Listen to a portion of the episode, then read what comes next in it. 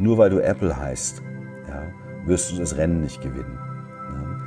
Ja. Äh, mit einer guten Idee, mit der richtigen Vorgehensweise ist jedes Kleinunternehmen in der Lage, heutzutage mit äh, viel Leidenschaft sehr, sehr groß zu werden.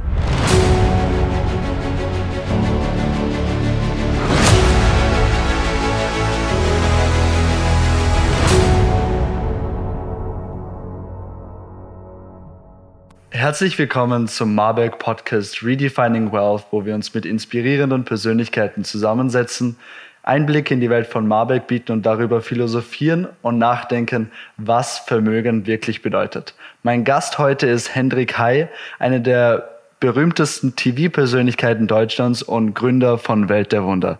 Vielen lieben Dank, Hendrik, dass du dir heute die Zeit genommen hast. Ähm, in Zeiten von Corona müssen natürlich auch wir irgendwie improvisieren und darum ähm, gestalten wir diesen Podcast heute via Zoom-Call, aber das soll natürlich in keinster Weise die spannenden Inhalte schmälern, die wir auch miteinander beplaudern. Ähm, wie geht's dir denn heute? Mir geht's gut, mir geht's gut. Also wir kriegen das alles hin. Ne? Also trotz Zoom und äh, der immer populär werdenden Videokonferenzen, endlich sage ich ja auch mal, ne, klappt das alles bestimmt, was wir heute machen. Also habt ihr das auch schon lange so praktiziert, dass ihr über Zoom-Calls gestaltet habt? Also wir benutzen das schon seit vielen Jahren, weil wir halt eben auch viel mit dem Ausland kommunizieren und äh, äh, das ist einfach eine sehr komfortable Möglichkeit, sich dann doch zu treffen. Wenn man sich in Deutschland äh, sehen will, dann muss man ja immer eine Reise machen und dann hierhin fahren und dorthin fahren. Ne? Ich finde das eigentlich sehr praktisch, dass äh, äh, trotz Corona oder wegen Corona sich die Digitalisierung auch mal langsam so ein bisschen mehr durchsetzt. Gerade in Deutschland hängen wir ja sehr, sehr stark hinterher. Ja, und es ist wahrscheinlich dann auch irgendwie ein Umdenken bei großen Unternehmen, oder? Die wahrscheinlich dann Meetings, wo sie um die halbe Welt reisen würden, dann über Zoom-Calls ähm, praktizieren. Natürlich ja, ich mein, viel nachhaltiger. Ja, total, total. Ne? Man spart halt eben wirklich viel Reisekosten. Ne? Und wenn man ehrlich ist, in so einem Anfangsgespräch, dann sieht man sich halt mal persönlich. Ähm, aber ich finde, das kann man über eine Videokonferenz viel besser machen. Dann sieht man sich ja auch. Und wenn man dann weiter was miteinander machen möchte, dann kann man sich ja immer noch persönlich treffen. Ne? Hm. Also Hendrik, tauchen wir ein bisschen in deine Geschichte ein. Du hast ja mhm. vor etwas mehr eigentlich als 20 Jahren, also am 10. März 1996, ich habe da ein bisschen recherchiert, wurde die erste Welt der Wundersendung ausgestrahlt. Und mhm. damals war ich noch nicht mal auf dieser Welt. Und du hast unzählige Stunden in der Zwischenzeit ähm, vor der Kamera verbracht, wöchentlich eigentlich Welt der Wundershows auch gestaltet. Wie kommt man vom Germanistik, Romanistik, Philosophie Politikwissenschafts-, Betriebswirtschafts- und auch Publizistikstudium ähm, denn zum Fernsehen letztendlich? Erzähl uns, erzähl uns da ein bisschen über deinen Werdegang. Mhm. Also im Grunde genommen hat das relativ früh angefangen, dass ich Journalist werden wollte. Das war so mein Ziel. Ich glaube, so mit 16, 17, wenn man mal so langsam anfängt, äh, darüber nachzudenken, was man außer Rockstar und Astronaut denn sonst noch werden könnte, ähm, kam das dann schnell, dass ich gesagt habe, Journalismus ist etwas, was mich interessiert. Äh, man ist sehr flexibel, man kann sich mit vielen Dingen beschäftigen. Naja, und dann ist man da in dem zarten jugendlichen Alter und dann hat natürlich niemand auf einen gewartet. Man muss sich halt eben äh, bemühen, da irgendwie in das System reinzurutschen. Hm, das hat dann während, während meines Studiums äh, begonnen in Berlin. Da kriegte ich dann die Möglichkeit, zunächst für Radiosender zu arbeiten. Äh, für kleine Privatstationen, dann später für die ARD, also für den damaligen Sender Freies Berlin, heute äh, Radio Brandenburg. Mm. Und war eigentlich ein klassischer äh, Hans-Dampf-Reporter und äh, bin überall rumgezogen und habe meine Stories gesucht und das hat ganz gut funktioniert. Ähm, das wurde ganz erfolgreich. Das habe ich daran gemerkt, dass ich immer mehr Aufträge kriegte. Und relativ zügig wollte ich dann aber auch das Medium Fernsehen dazu haben. Das unterscheidet sich, es hat viele Ähnlichkeiten, aber es unterscheidet sich schon ein bisschen. Radio ist sehr schnell, Da kann man sehr schnell zu seiner Geschichte kommen. Im Fernsehen muss man sich äh, dann doch mehr Mühe geben, auf Bild zu achten. Äh, man schleppt äh, Material mit sich rum. Also viele Leute, die uns bei einer Fernsehproduktion dann sehen, wundern sich immer, wie lange das immer alles dauert. Mhm. Man muss Licht setzen und so weiter und so fort. Und da war es genauso. Man macht so seine ersten Schritte, bietet etwas irgendwelchen Sendern an, die sagen erst tausendmal Nein. Irgendwann sagt einer mal Ja. Äh, dann macht man so seinen ersten Fernsehbeitrag, der kam dann auch ganz gut an. Dann kriegst du den nächsten und den nächsten.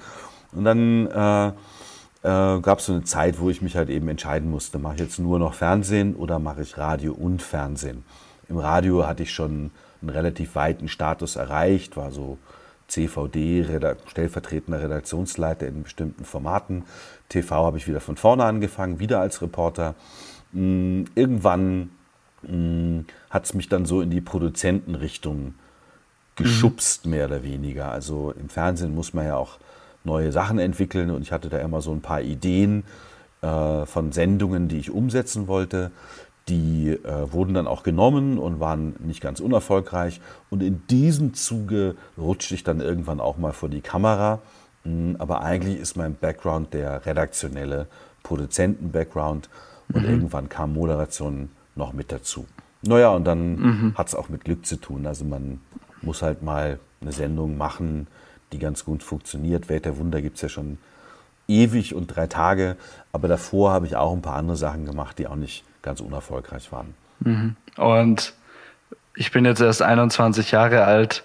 Was und ich habe auch große Ziele in meinem Leben, auch Dinge, die mich antreiben, auch ähm, natürlich noch ein bisschen träumerisch in dem Sinne. Was hat dich damals, als du in meinem Alter auch warst, angetrieben? Was war so dein, dein bigger picture, wenn man es so bezeichnen möchte? Also, von, von, was hast du geträumt? Was sind deine Träume damals? Genau. Nein, also zunächst wollte ich natürlich der beste Journalist der Welt werden, ne, ganz klar. Hat es ähm, geklappt? Äh, weiß ich nicht. Nee. Nein. Äh, es ist ganz okay, sagen wir so. Aber es gibt natürlich immer irgendjemand, der besser ist. Aber ich hatte mhm. so meine Vorbilder und denen habe ich so nachgeeifert. Ähm, aber es ist interessant, mit 21 hatte ich so, ja, 21, 22 eigentlich meine allererste kleine Firma. Mhm. mhm. Das war noch eine Art Bürogemeinschaft mit drei, vier Kollegen. Wir haben eine GBR gegründet, eine Gesellschaft bürgerlichen Rechts. Jeder hat für sich gearbeitet, auch immer ein Teil in die, äh, äh, in die Firma gesteckt. Und da kam so das erste Unternehmerische. Das hat relativ viel Spaß gemacht, weil man natürlich sich nicht mehr nur um sich selbst kümmert, sondern auch um andere Dinge. Mm, da bin ich irgendwann wieder ausgestiegen, weil ich andere Ziele hatte und auch aus Berlin wegging nach Hamburg. Aber für mich ging es einfach darum, dass ich diesen Job des Filmemachens, äh, gerade im Bereich Dokumentation, sehr ernst genommen habe wollte mich da immer weiterbilden, wollte immer besser werden und äh, habe mich eigentlich immer an den Sachen orientiert, die ich persönlich gut fand äh, und habe versucht, da so meinen eigenen Stil zu, draus zu machen. Später, als ich dann immer mehr so in die Produzentenwelt rutschte, mh, äh, kommt dann halt eben auch noch das, das, Betriebswirtschaftliche dazu. Du hast eigentlich viel mehr mit Zahlen und Finanzierung zu tun das Produzieren, was am meisten Spaß macht, das übergibst du dann deinen Kollegen, die dürfen dann die schönen Sachen machen. Ähm, äh, da ging es halt einfach darum, dass ich gesagt habe, äh, Deutschland ist eigentlich ein ganz guter TV-Markt, ist eigentlich der zweitstärkste der Welt nach den USA. Aber es kommt sehr wenig aus Deutschland, was wir in die Welt äh, übertragen. Also wir kaufen mhm. sehr viel Programm, aber wir sind nicht so erfinderisch, wenn es um eigene Kreationen geht. Da war immer so der Ansatz mit der Produktionsfirma Welt der Wunder, dass wir gesagt haben, lass uns Sachen machen, die keiner macht. Und Welt der Wunder war ein Beispiel, das machte zu diesem Zeitpunkt kein Mensch. Wissenschaftsfernsehen im Privatfernsehen, das war eigentlich ein absolutes Unding. Ich wundere mich bis heute, warum sie uns überhaupt auf den Sender gelassen haben. Das war damals welcher Sender? Pro 7. Okay. Ähm, man hat, überhaupt nicht dran geglaubt. Also man hatte mich eingekauft als Producer und ich hatte halt eben in meinem Vertrag den Status, dass ich ein Programm genauso machen konnte, wie ich es will, neben mhm. anderen Aufgaben, die ich hatte. Und äh, das war halt eben dieses Format Welt der Wunder ein Wissenschaftsformat. Und da haben natürlich alle gesagt, ob ich irgendwie zu viel getrunken habe. Das guckt doch kein Mensch. Ne? Aber in der Tat, wusst, gewusst haben wir es auch nicht, aber wir haben, ich habe überlegt, das ist eigentlich ein Inhalt gewesen, den ich selber als Kind gerne konsumiert habe. Mhm. Ähm, und warum sollte das heute anders sein? Und dann äh, haben wir halt versucht, äh, dieses Format, also diesen Inhalt anders zu machen, äh, eben nicht so abgehoben, äh, sehr nah beim Zuschauer und zwar jeglicher Bildungskategorie und von, also ab acht Jahren konntest du im Grunde genommen auch verstehen, worum es ging. Und das war dann eigentlich der Erfolg. Und von dort aus hm, ging es eigentlich immer weiter, dass ich gesagt habe, das Ziel ist es eigentlich, solche Formate zu machen. Mhm. Äh, Anspruch, Qualität und kommerzieller Erfolg. Diese drei Dinge sind für mich kein Widerspruch. Ähm, naja, und da habe ich noch viele, viele Ideen im Kopf, die du mal mehr oder mal weniger umsetzen kannst.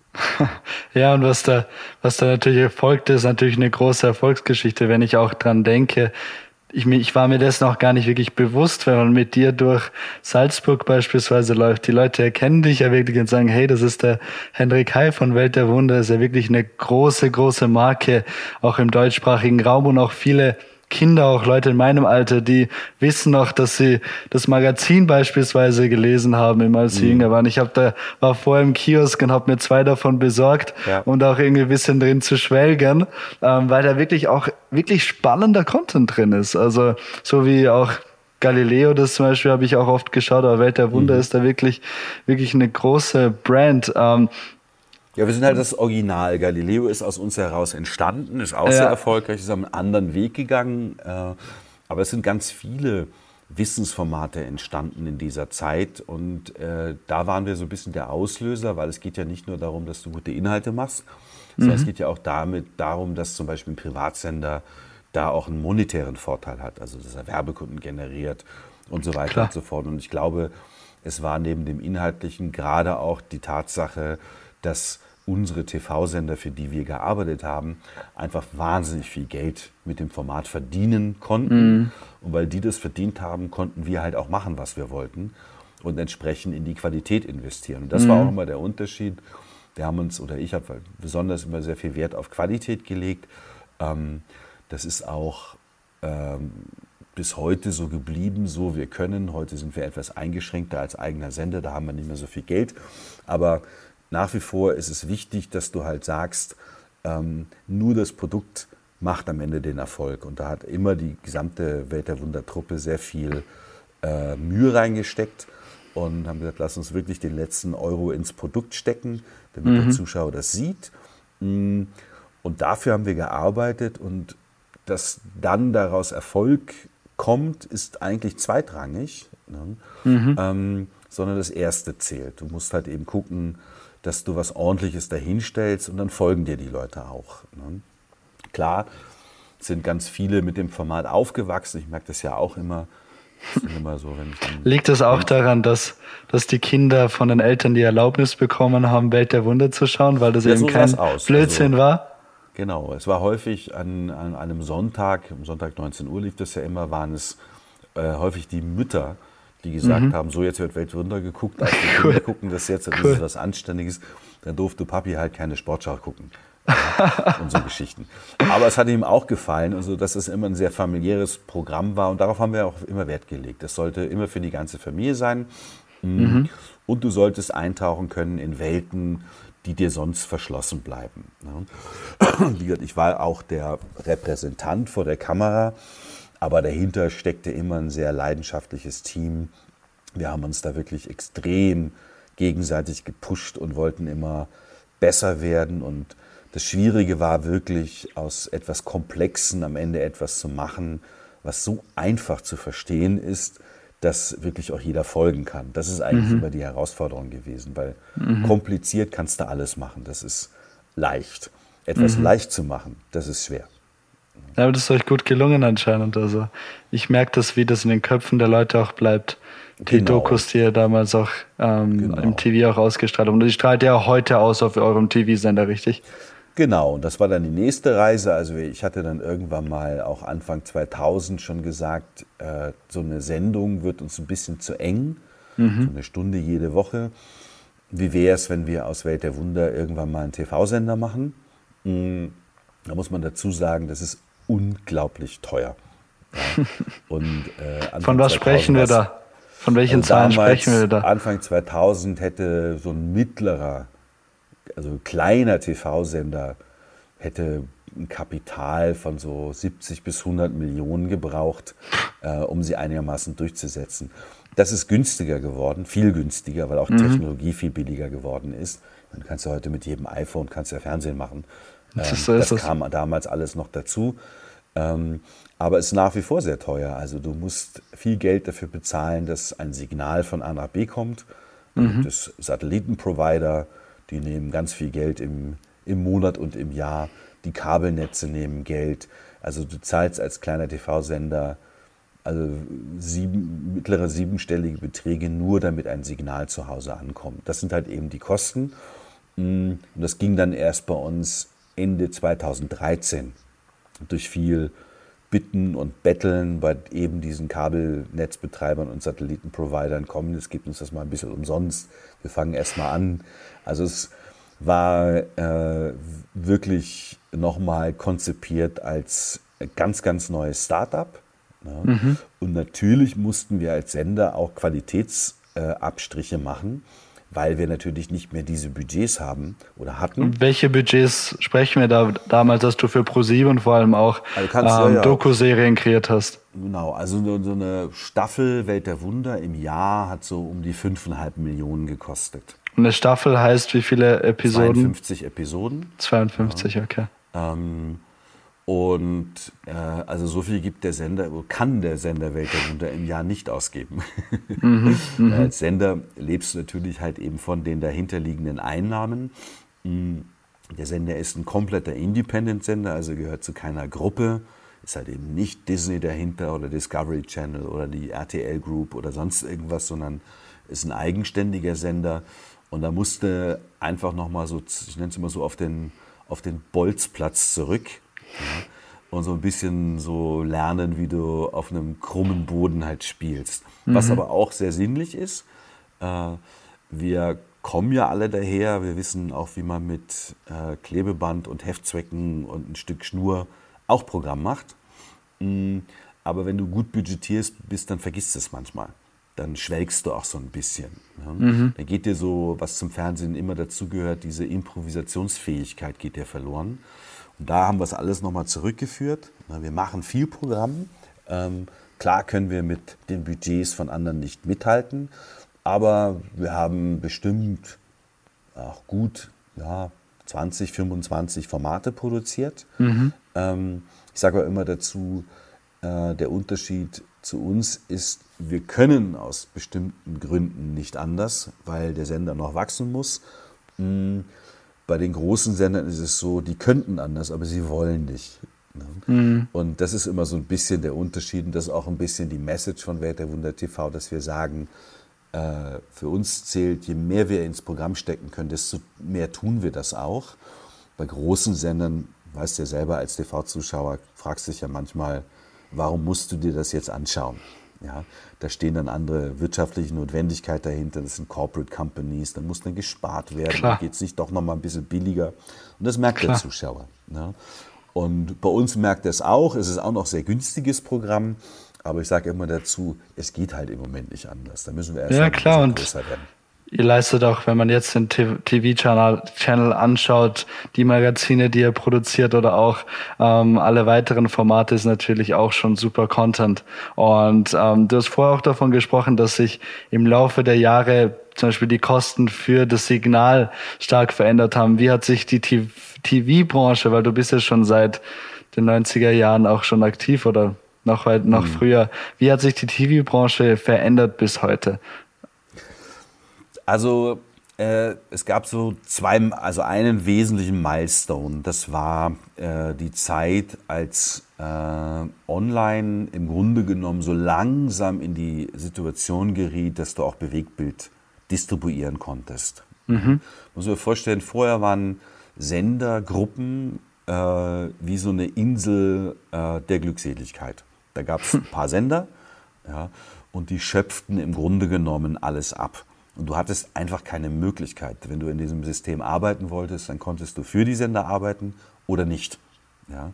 Und das war zum Beispiel, als du Anfang 20 war, so ein bisschen mein Frust, dass ich da saß und sag, verflucht, jetzt muss ich entweder für die RTL Group arbeiten, für die Pro7 Sat1 Group oder für, für das Öffentlich-Rechtliche. Ne? Oder ich gehe zu einem amerikanischen Sender. Für irgendeinen blöden Sender muss ich arbeiten. Es war eigentlich nicht möglich, etwas selber zu machen.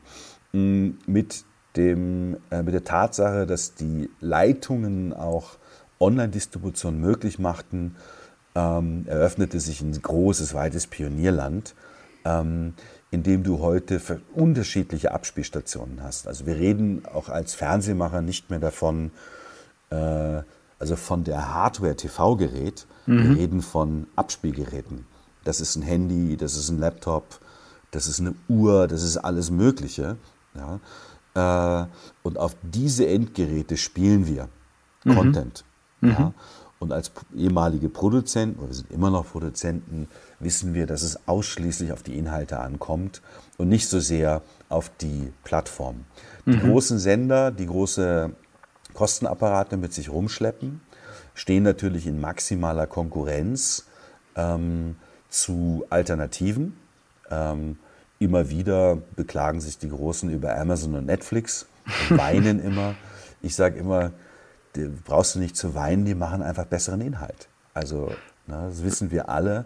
Und wie würdest du, würdest du mich, weil viele in meinem Alter für dieses TV nicht mehr so interessant, wie würdest du mich von der Business-Perspektive auch davon überzeugen, dass ich an TV also, auch noch glaube? Also, weil du gerade sagtest, du bist 21, also mit 21 hätte ich vielleicht auch noch andere Sachen gemacht, außer Fernsehen zu schauen. Habe ich ja. auch. Ja, ich ja. habe zwar schon für die Medien gearbeitet, aber sie kaum konsumiert. Mhm. Weil wenn ich Zeit hatte, war ich mit meinen Leuten unterwegs und gefeiert und alles Mögliche. Mm, es gibt aber immer so, so Verhaltensperioden. Ne? Ähm, du bist ein sehr eifriger Fernsehkonsument unter so bis 14, 15 ungefähr. Ne? Mhm. Auch noch heute. Also die höchste Nutzung liegt quasi so in dieser Altersgruppe. Ähm, wenn du 16, 17, 18 bist, dann hast du andere Sachen im Kopf, dann bist du draußen, dann nimmst du nicht mehr daran teil. Mm, du kommst wieder, wenn du so auf die 30 zugehst, weil dann bist du im Job, dann kommst du nach Hause und dann machst du genau das, was alle machen, mal Füße hochlegen und einfach mal Lean Back Konsum. Mhm. Mhm. So, das heißt, äh, Mediennutzung ist immer sehr, sehr altersabhängig äh, und phasenabhängig. Ja. Aber mh, wir haben heute viel mehr. Ja. Also äh, für mich ist YouTube beispielsweise ist für mich ein Fernsehsender. Ja, Klar. Der, der bietet Sendungen, die sind halt eben jetzt auch mal von Laien gemacht, von Nicht-Profis. Aber du weißt selber, da sind teilweise exzellente Ideen dabei. Ne? Oder auch Videotheken von TV-Sendern, wo auch, auf Abruf genau. dann auch Content bereit ist. Genau. Ne? Und YouTube stellt aber nichts weiter als eine technische Plattform zur Verfügung, die sich sukzessive auch als zukünftige Plattform für ganze TV-Sender entpuppen könnte. Das bedeutet, äh, das Signal kommt anderswoher. Das geht dann über die äh, Google-Server. Ja. Mhm. Amazon Prime ist auch eine Senderplattform. Ja, die bieten ja schon Sender an. Ja. Und in der weiteren Entwicklung könnte es schon sein, dass du die ARD oder das ZDF oder andere Sender irgendwann über diesen Kanal siehst. Ja. Ähm, du wirst aber auch deine On-Demand-Inhalte sehen und wirst vielleicht auch User-Generated Content sehen. Also der Zuschauer entscheidet heute viel mehr selber, mhm. wann und wie und wo er etwas macht. Ja. Aber es gibt nach wie vor, äh, ist TV immer noch das wirklich weltweit mit Abstand stärkste Medium, ähm, auch wenn sie äh, abgeben mussten an andere Plattformen. Mhm. Ähm, kommt da im Moment noch nichts ran. Und dann ist ja auch noch sehr wichtig, es geht ja nicht nur darum, dass du Content distribuierst. Wenn du den herstellst, musst du ja auch was zurückverdienen können. Mhm. Ja, der, also Content herzustellen ist wirklich eine verflucht teure Angelegenheit. Da sind viele Leute involviert, die brauchen alle ihr Geld ähm, und so weiter und so fort. Und da ist also glaubst du auch, dass es interessant ist, noch natürlich im TV Werbung zu schalten für Unternehmen, ganz klar. Absolut, dann nenne ich nur ein Beispiel. Also die große Marke Adidas hat, äh, ich glaube 2018 oder sowas, kam eine große Initiative, nie wieder TV-Werbung, mhm. nur noch online und so weiter und so fort. Ganz, ganz groß. Ja, ging auch sehr durch die Branche. Andere große Unternehmen haben das auch gemacht. Adidas war dann so fair, dass sie dann 2019 gesagt haben, das war ein Riesenfehler. Mhm. Ja. Wieso Riesenfehler? Also wir haben unglaubliche äh, Wirtschaftsein Wirtschaftseinbruch gehabt. Mhm. Der Abverkauf war wirklich dramatisch schlecht. Ähm, und sie haben ganz schnell die Strategie geändert und haben gesagt, eigentlich äh, funktioniert Werbung wirklich nur im Bereich Broadcast, Kino, ja, okay. und in noch ein paar Wieso? ausgewählten. Es hat einfach was damit zu tun, wenn ich online bin, ja, registriere ich Werbung nicht. Mhm. Ich kann sie auch, ich kann sie blocken, ich kann sie wegschieben, ich kann sie, ja, selbst äh, Banner, die um meinen Screen da, ich nehme die nicht wahr. Mhm. Ja. Sitze ich vorm Fernseher, kommt dann irgendwann Werbung. Ich mag die zwar nicht, aber ja, das hat dann was. Ich bin gezwungen, das anzuschauen. Und es bleibt auch was hängen. Ja. ja Leider ja. Gottes, äh, das ist halt eben die tiefen äh, Psychologie der Werbewirksamkeit. Äh, du bist beeinflusst. Ja? Und ich kann nur jedem raten, mal das Experiment zu machen, wenn gerade eine neue Kampagne anläuft über einen Butterkeks. Mhm. Ja? Mal ein paar Tage später im Supermarkt eine Kassiererin fragen, ob sich dieser Butterkeks besser verkauft. Die Antwort wird, sagen, wird sein Ja. Ja? Okay. Wir nennen das Konvertierung. Ja? Und das ist ja für die Werbetreibenden entscheidend. Ja? Ähm, und die Marken haben halt festgestellt, dass die Konvertierung von Werbeinhalten online äußerst schlecht ist. Ja? Mhm. Oder zumindest mhm. nicht vergleichbar mit TV. Das hat jetzt wiederum mit den Zielgruppen zu tun. Zielgruppen sind jünger. Ja? Was ist der Nachteil von jüngeren Zielgruppen? Kein Geld. Oder es gibt für was anderes aus. Ja. ja. Ähm, ja. Aber werden, äh, werden Unternehmen nicht auch irgendwie durch Social Media und so weiter selber zum Broadcaster, indem sie ihre eigenen Social Media Kanäle haben, YouTube, Website und so weiter? Ja, das ist auch alles richtig und das ist auch das Gute. Also mhm. jeder kann heute einen Fernsehkanal mhm. auf YouTube machen oder Instagram. Ja. Nichtsdestotrotz ähm, äh, der kann nur erfolgreich sein, wenn dein Content gut ist. Ja? Klar. Um guten Content zu machen, musst du entweder eine echt gute Idee haben, Glück, ne? äh, oder du musst es können. Ne? Um es zu können, musst du es lernen. Und jetzt siehst du halt natürlich, wenn du dir jetzt äh, mal ein paar Ausnahmen mal davon abgesehen, ein paar Erfolge gibt es immer, siehst du natürlich unglaublich viele Companies, große Marken, die haben dann mit sehr viel Aufwand irgendwas produziert, dann hast du mal 1000 Views, mal 2000. Mhm. mhm. So, das ist wirklich, also, ne, das ist ungefähr so, als ob du im, im Freibad versuchst, einen Mercedes zu verkaufen. Ja, das sind keine Zahlen. Ja, und der Produktionsaufwand muss aber trotzdem hoch sein.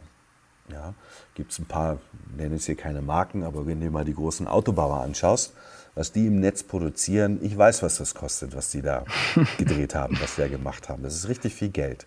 Und wenn du dann die verschwindend kleinen Nutzerzahlen siehst, dann ist das echt traurig. Mhm. So.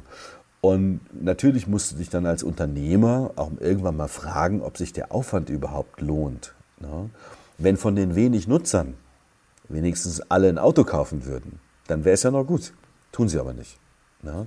So, deshalb musste natürlich äh, äh, ja, als normaler User sagst du, ich setze mich jetzt in mein äh, Kinderzimmer und mache Schminktipps. Ja, das kann auch echt wirklich gut funktionieren. Und möglicherweise schaffst du es auch, einen Sponsor zu finden, der dir ein paar tausend Euro im Monat gibt. Mhm. Das hat natürlich nichts mit den Profi-Plattformen zu tun, die ganz andere Summen schieben, die ganz andere ja, äh, Investitionen machen müssen, um, um äh, Content aufzubauen. Ähm, Und es hat natürlich auch nichts damit zu tun, äh, wie letztendlich Werbung äh, dazu führt, dass irgendjemand, der viel Geld ausgegeben hat, Werbung zu schalten, dass er sie am Ende auch verdient, indem er sein Produkt verkauft. Ne? So. Und da ist äh, von der sogenannten Conversion Rate ist Broadcast sehr, sehr stark. Mhm. Ja. Äh, das ist immer eine sehr, sehr spannende Erkenntnis, weil mhm. ich viele auch zum Beispiel, ich, ich lebe da auch in meiner eigenen Bubble und habe mhm. da auch mhm. verschiedene ähm, immer Ansichten und das ist zu hören war für mich auch sehr spannend, dass eben TV trotzdem so eine Kraft hat und auch genau. letztendlich zu der größten Conversion führt. Ist natürlich wahrscheinlich dann auch produktabhängig ähm, ja, und klar, gewisse klar. Produkte ähm, fahren da einfach anders, ob man es eben ähm, selber promotet über die Social Media Kanäle oder über TV. Aber auf jeden Fall ähm, super spannend ja. auch darüber nachzudenken, welche Kraft TV heute noch hat. Absolut. Ne? Nichtsdestotrotz, wir haben immer schon, als es losging, haben wir gesagt, also es gibt nicht das eine oder das andere. Mhm. Es sind einfach Medien, die sich ergänzen sehr stark. Ne? Äh, aber es war immer schon so. Also äh, ja, irgendwann, es gab Zeitungen und dann kommt das Radio. Dann hieß es jetzt, liest niemand mehr Zeitung, weil er kann das ja hören. Quatsch. Ja, das kam einfach dazu und ergänzte die Medienvielfalt. Dann kommt Fernsehen. Dann hieß es am Anfang auch, jetzt guckt nie wieder, oder nie wieder wird jetzt jemand Radio hören. Nein, Radio ist stärker denn je. Ne? Mhm. Ähm, online, na, jetzt, äh, jetzt ist aber wirklich das Ende der Zeitung und so weiter. Nein, die haben sich einfach jetzt quasi digitalisiert. Na? Klar. Also ne, Bewegtbild online äh, hat absolut seine Berechtigung, ist ein Medium, was du tagsüber sehr viel nutzt. Ne? Tagsüber schaust du eigentlich kein Fernsehen, weil du in der Regel arbeitest oder zur Schule gehst oder sonst irgendwas aber du schaust dir mal schnell Videos an, online mm. und so. Du mm. guckst also da Fernsehen. Klar. Ja. Abends sagst du halt eben, wenn mal was Gutes kommt, dann setzt du dich vor die Glotze. Ja. Mm. Und das ist der entscheidende Punkt, also mein Plädoyer gerade für, an die Sender, die es sich leisten können, äh, sobald sie anfangen, in wirklich gute Inhalte zu investieren, haben sie die Zuschauer auch wieder. Das weiß jeder von uns. Und wenn ein Fußballspiel kommt, ja, dann hast du keine Lust auf deinem Smartphone zu gucken. Dann willst du es, wenn du es kannst, auf einem, auf einem großen Gerät sehen, weil das besser ist. Ne? Ja. Mm, bestimmte Highlight-Formate, was weiß ich, im Unterhaltungsbereich. Ne? Sowas wie jetzt kürzlich hier The Masked Singer und so weiter und so fort. Mhm. Das sind große Familienprogramme. Das geht nur im Fernsehen. Ne? Aber du musst halt viel davon produzieren. Äh, was du halt nicht brauchst, sind irgendwelche blöden Reality-Sendungen oder irgendwelche Langweiler-Formate, äh, dann kannst du auch was anderes machen. Ne? Ja, klar, klar. Aber gerade halt eben Amazon und Netflix, die für mich halt eben auch nichts weiter als andere Broadcaster sind, die haben Oder so Disney Geld. Plus oder Apple TV. Ja, ja, die jetzt alle kommen. Ne? Die haben so viel Geld in wirklich hervorragenden Content gesteckt. Ja? Mutigen Content, Serien, die normalerweise ein TV-Sender sich nie getraut hätte. Ja, ähm, ja. So, und das gutiert der Zuschauer. Ich mhm. auch. Also klar, gute Serien klar. schaue ich mir. Es gibt im TV keine guten Serien. Mhm. Die existieren einfach nicht mehr. Dieses Geschäft hat äh, Netflix und Amazon komplett übernommen. Ja, ja. Aber es gibt auch keine guten TV-Dokumentationen mehr im TV. Ja. Und wenig gute Formate. Ja. Klar. Das ist der Grund, warum ich gesagt habe, jetzt lass uns mal einen eigenen Sender machen. Es wird uns zwar ein paar Jahre kosten, bis wir aufschließen können zu unserer alten Qualitätsstärke. Aber das ist absolut das Ziel und dann holst mhm. du die Zuschauer auch. Und ne? der Weg war natürlich auch nicht immer einfach, oder dieser Weg zum nee. eigenen Channel. Also ich habe nee. nur zum Beispiel auch ein, ein Zitat gelesen, wo du gesagt hast, ich habe so viel investiert, dass ich eines Tages nicht immer das Geld hatte, um die Windeln für meine Tochter zu kaufen. Genau, da habe ich mir gedacht, da so sieht man auch, welches Herzblut letztendlich hinter dir und deiner Arbeit und auch natürlich ähm, Welt der Wunder steckt. Genau, das ist halt äh, wirklich nochmal eine, eine, eine Gründungsgeschichte. Ne? Weil die Leute, die hier arbeiten und von Anfang an dabei sind, können da ein, ein Lied von singen. Mhm. Deshalb schockt uns auch die Corona-Krise im Moment nicht so sehr, weil das nur eine von vielen ist, die wir schon überstanden haben. Ähm, äh, also das Leben als Unternehmer ist nicht immer einfach. Das ist überhaupt nicht einfach. Also es ist sehr sinnlich, ne? mhm. aber wenn du Angst äh, vor dem Scheitern hast, dann solltest du es auf gar keinen Fall tun, mhm. weil die Wahrscheinlichkeit, dass du scheiterst, ist extrem hoch. Also im Verhältnis zum Erfolg ist die Wahrscheinlichkeit, dass es nicht funktioniert, unverhältnismäßig höher. Aber ich finde, das ist der Reiz. Ja. Aber ich bin auch jemand, der sagt, es ist nicht schlimm zu scheitern. Ja. Also es nicht zu versuchen, es nie zu machen, sich immer darüber Gedanken zu machen, oh, was alles schiefgehen könnte, mhm. äh, führt halt eben zu keinerlei Produktivität. Ne? Absolut. Ich weiß, es ist Und was? schön, wenn du da die, den Stecker ziehen musst, dann gerade in Deutschland ist es ja so eine, ich zeige mit dem Finger auf dich Gesellschaft, haha, ich wusste es doch, aber das ist einem Unternehmer total egal. Es geht mhm. da um das Intrinsische, um das Leidenschaftliche, äh, um das Bemühen darum, es doch zu schaffen. Und okay. wenn nicht, es zumindest bis zum letzten Versuch zu haben. Und, und das treibt dich auch jetzt Tag für Tag noch an. Total. Also wir sind alle Mann, also ich insbesondere mega ehrgeizig mit dem Sender und ich will mit dem Ding irgendwann Nummer eins werden. Nummer eins. Ja. Ja. Äh, weiß nicht, ob mir das gelingt. Ja. Wie gesagt, die Wahrscheinlichkeit ist, dass ich äh, möglicherweise auch gar nichts auf die Beine stellen kann. Ja. Aber wenn du das Ziel nicht vor Augen hast und sagst, komm, ja, das äh, muss gehen, dann brauchst du es nicht anzufangen. Und das Interessante ist, äh, äh, es geht theoretisch auch. Du brauchst Partner, du brauchst Hilfe, du brauchst auch Investoren, Leute, die halt eben dich weiterbringen, den nächsten Entwicklungsschritt. Du kannst das nicht alles. Den Anfang habe ich komplett so aus der eigenen Tasche bezahlt. Deshalb mhm. Auch dieser, dieses Zitat, wenn du da immer, wenn eine Frau so vor dir steht und sagst, haben wir noch Geld für Windeln? Und du sagst, öh, jetzt gerade nicht. Und Gott sei Dank haben wir gegenüber die Tagesmutter, die hatte noch welche. Ja. So, haben, wir haben sehr gelacht darüber, aber ungefähr so ist das. Du bist mit allem drin, du bist ich nenne es mal all in. Da gibt's auch mhm, keinen, Und natürlich, das Unternehmen ist auch am Florieren, oder? Also auch genau, weil viel Nachfrage ja. nach bewegten Bildern vor allem ist von Unternehmen, die natürlich auch genau. euch gerne als Produzenten haben, richtig? Genau, ne? so langsam kommt es. Also wir hatten ein super gutes letztes Jahr. Mhm eigentlich nennt man so diesen Turnaround, ne? dass du wirklich in, in, den Gewinn kommst so langsam. Jetzt hat uns natürlich die Corona-Krise maximal ausgebremst. Jetzt sind wir, wir alle sitzen halt hier und drehen Däumchen so ein bisschen. Aber da sage ich auch, mein, da sitzen wir jetzt alle im gleichen Boot und steigen auch alle gleichzeitig wieder aus. Das ist jetzt halt so. Da ist jeder gleich, gleich, gleichermaßen von betroffen. Hm, das ist sehr schade, weil wir so ein bisschen im Lauf gestoppt sind. Das war eigentlich ein ganz, ganz cooles äh, ganz cooler Januar und Februar. Und jetzt hoffen wir, dass es irgendwie im Juni dann wieder, wieder weitergehen kann. Mhm. Aber wie gesagt, so ist das. Aber halt. ihr habt ja Aufträge auch en masse, was du mir damals erzählt hast, dass ähm, ja, sehr ja, wir haben viel. Ganz viel, aber wir können, wir können nicht produzieren im Moment. Ja. Okay. Also wir können nicht äh, raus. Ne? Viele Unternehmen oder Partner, mit denen wir zusammenarbeiten, da ist keiner mehr im Moment. Die sitzen alle im Homeoffice.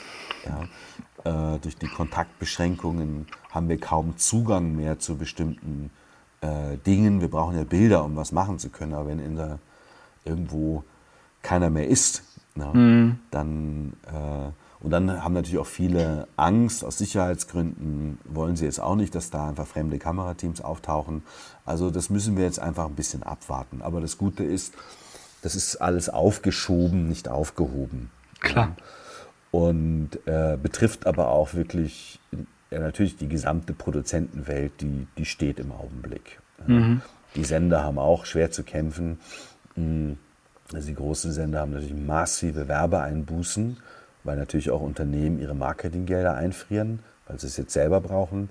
Hm, äh, und da sind wir natürlich auch gesellschaftlich ist das natürlich noch ein besonderer Punkt, wo natürlich auch Solidarität gefragt ist, dass Absolut. man auch einander unterstützt. Und ähm, du bist ja auch da ein großer Unterstützer allgemein auch von sozialer Arbeit, wenn es darum geht, auch die Marbeck Library, die du mhm. unterstützt hast, die Felix Burda Stiftung, ähm, wo du auch sehr, sehr aktiv bist. Ich glaube auch die Events mitplanst und auch TV-technisch begleitest, richtig? Genau, wir übertragen das. Dann haben wir noch ein schönes Projekt in Österreich, das äh, Life Goes On.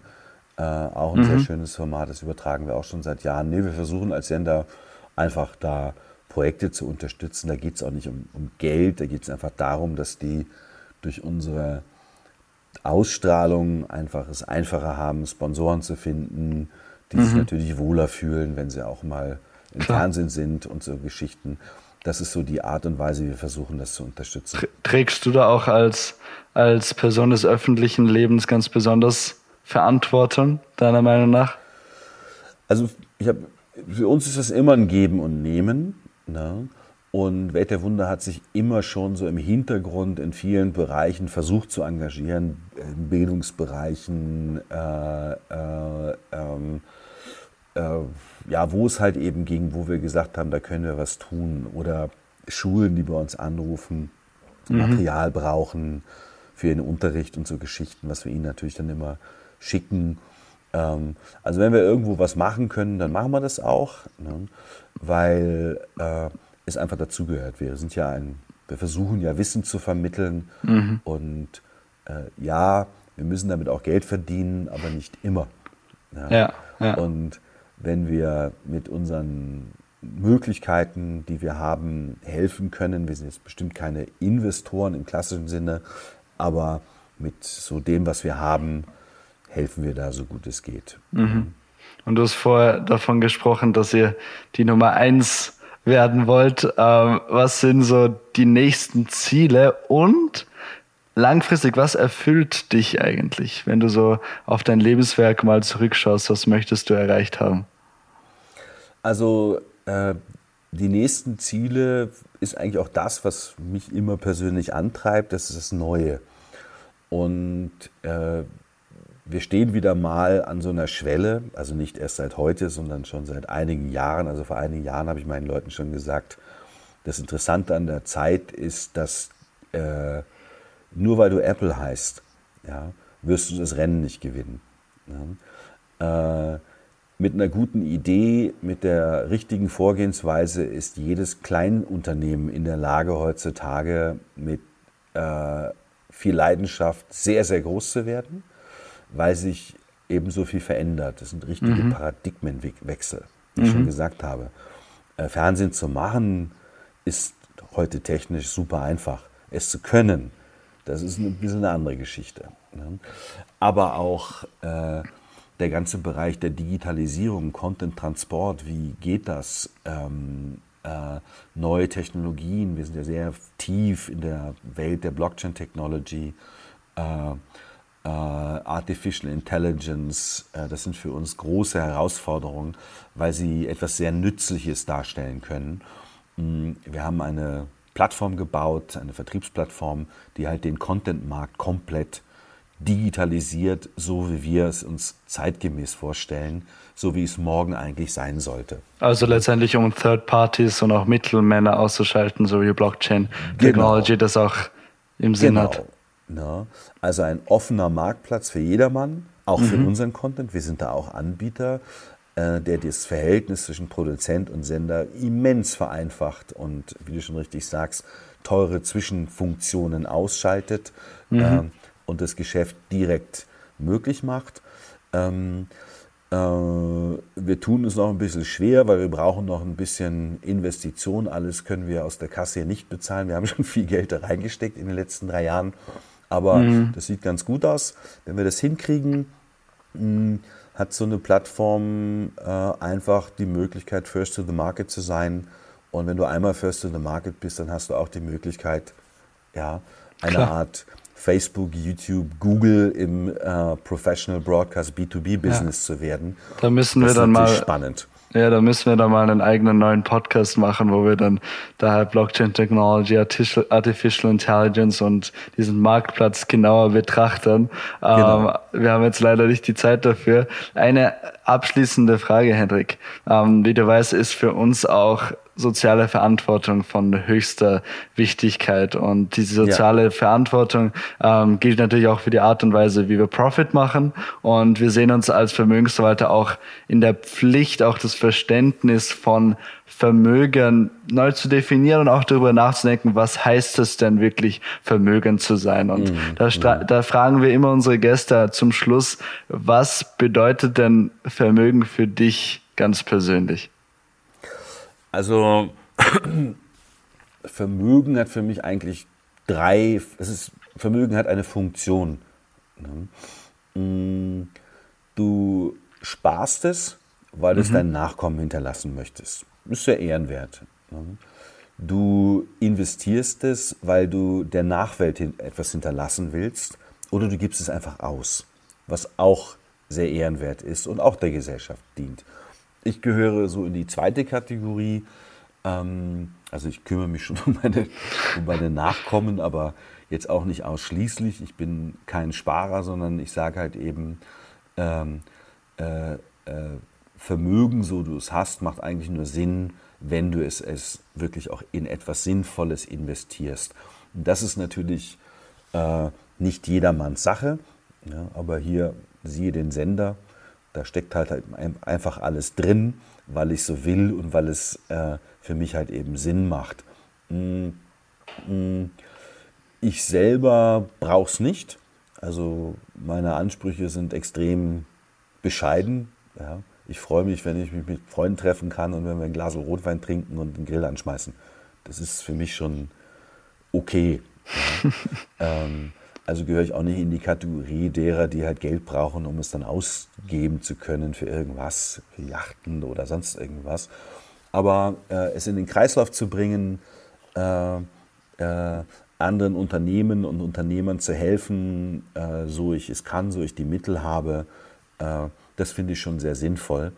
Mm, und darin sehe ich auch den größten Nutzen. Was bringt es dir, dass du mit deinen Milliarden da rumhockst und dir Gedanken darüber machst, ob du jetzt 3% oder 10% kriegst? Ne? Absolut. Es ist zu viel, gib's halt aus und äh, entweder fürs Privatvergnügen oder äh, sieh zu, dass du was damit erschaffst, etwas volkswirtschaftlich Wichtiges, etwas Relevantes, von dem du irgendwann sagen kannst, guck, das habe ich möglich gemacht. Sehr schön. Vielen lieben Dank, Hendrik, ähm, für, diesen, für dieses Schlusswort. Ähm, danke für dieses wirklich spannenden und interessanten Einblicke in deine Arbeit, in deinen Werdegang. Ähm, wir sind wirklich stolz, auch so einen so Partner auch wie Welt der Wunder zu haben. Freuen uns, viele unvergessliche Momente mit dir auch noch zu erleben. Und wir wünschen dir Welt der Wunder bei deinem Herzensprojekt auch von Herzen das Allerbeste. Ähm, bleib gesund und wir Danke. treffen uns dann zum nächsten Podcast, wo wir dann tiefer in die Blockchain-Technologie in euren Marktplatz für Broadcaster reinschauen. Genau. Vielleicht dann ja auch physisch, weißt du? Dann dann, dann das stimmt. Nicht digital, sondern ganz analog. So ist es. da freue ich mich dann auch schon drauf. Alles, Alles Liebe, klar. Hendrik. Bis sehr bald. Mach's gut. Ciao, ciao. Ciao.